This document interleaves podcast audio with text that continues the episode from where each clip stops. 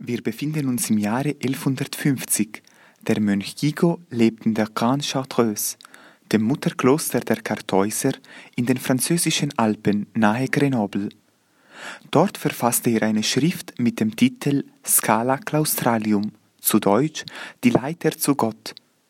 Darin beschreibt er vier Stufen der Lectio Divina.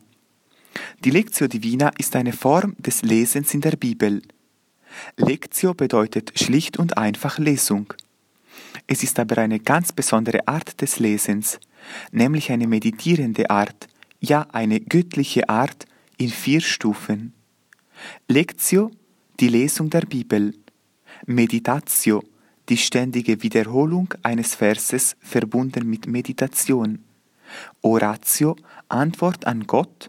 Und Contemplatio, das Verweilen in der Gegenwart Gottes und die Vereinigung mit ihm. Die Lectio Divina ist eine Suche in der Bibel, aber eine Suche nach was? Nach zwei Dingen, Gott und sich selber. Im Kloster leben die Mönche ganz besonders aus der meditativen Lektüre der Schrift. Das menschliche Herz hat ein großes Verlangen nach Liebe und Sinn, so groß, dass man dies mit einer großen Klosterkirche vergleichen kann. Die Kirche ist oft dunkel, aber hier und dort scheint ein Sonnenstrahl hinein und erleuchtet die ganze Umgebung.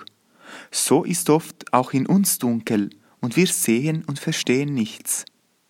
Aber durch die Worte der Heiligen Schrift bekommen wir einen Lichtstrahl, der uns zeigt, wo es lang geht.